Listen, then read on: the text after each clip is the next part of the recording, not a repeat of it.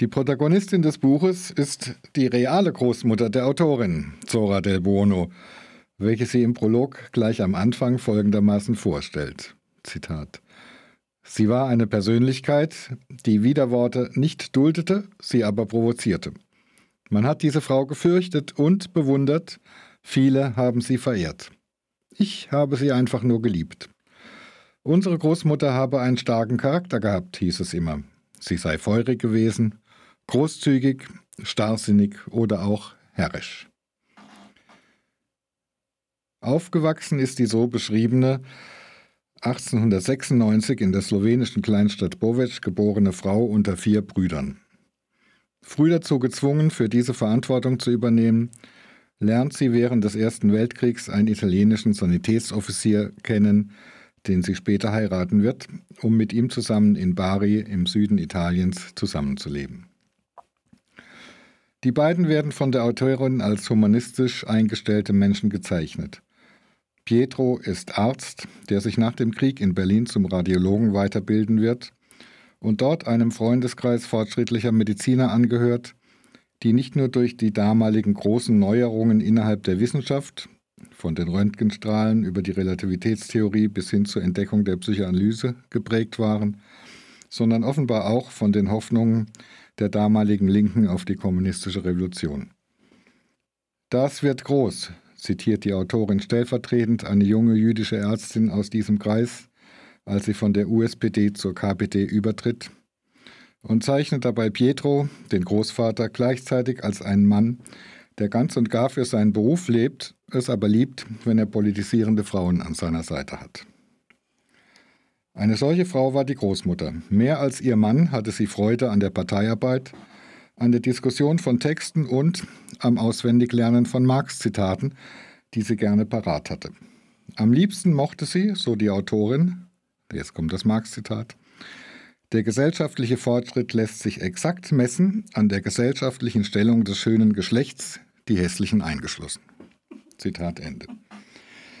Im Verlauf des in episodenhaft geschriebenen Kapiteln unterteilten Romans kann man als Leser nun den Kampf dieser Frau um ihre gesellschaftliche Stellung im Italien der aufsteigenden faschistischen Bewegung des Benito Mussolini verfolgen.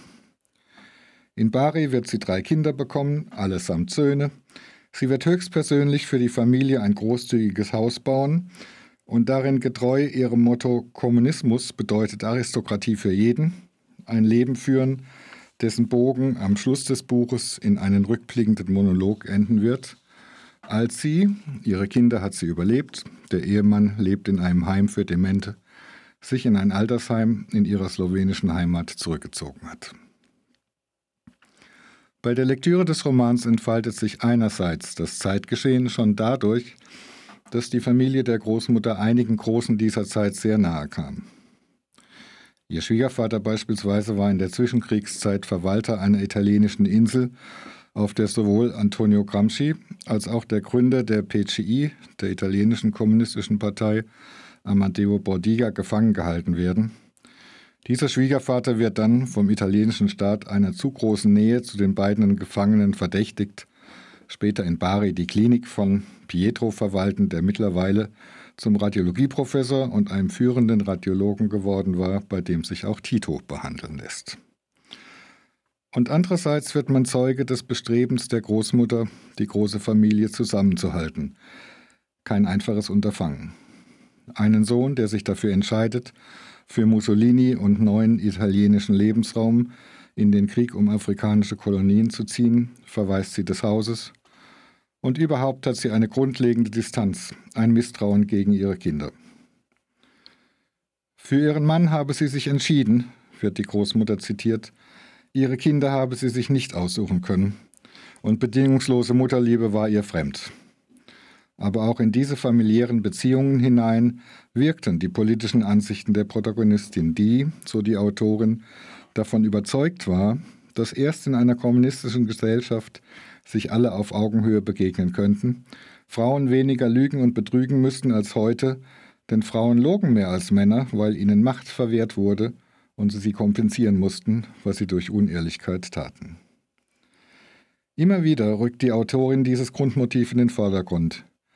Niemand hat für die Sache der Frau so viel getan wie der Kommunismus, lässt sie die Großmutter sagen, während diese einerseits ein durchaus vergleichsweise mondänes Leben führt, was sie andererseits aber nicht daran hindert, den jugoslawischen Partisanen in den 1940er Jahren Waffen und anderes Material zu beschaffen und zu überbringen. 1948 endet die Geschichte der Familie. Großmutter Zora und ihr Mann werden aus der KP Italiens ausgeschlossen, weil sie zu Tito und dem jugoslawischen Sonderweg halten. Stalinisten, diese Hornochsen, wird die Großmutter das später 1980 kommentieren.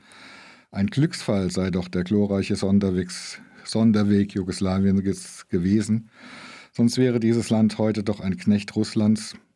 Ohne Reisefreiheit und Freiheit, das sei doch wichtig. Familiär gesehen hatte die Großmutter in der Rückschau weniger Glück, aber dem soll hier nicht vorgegriffen werden.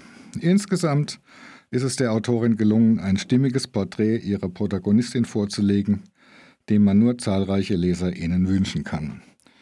Die Marschallin von Zora del Buono ist aus meiner Sicht eine plausibel gezeichnete Figur und dadurch auch eine plausible Zeugin ihrer Zeit.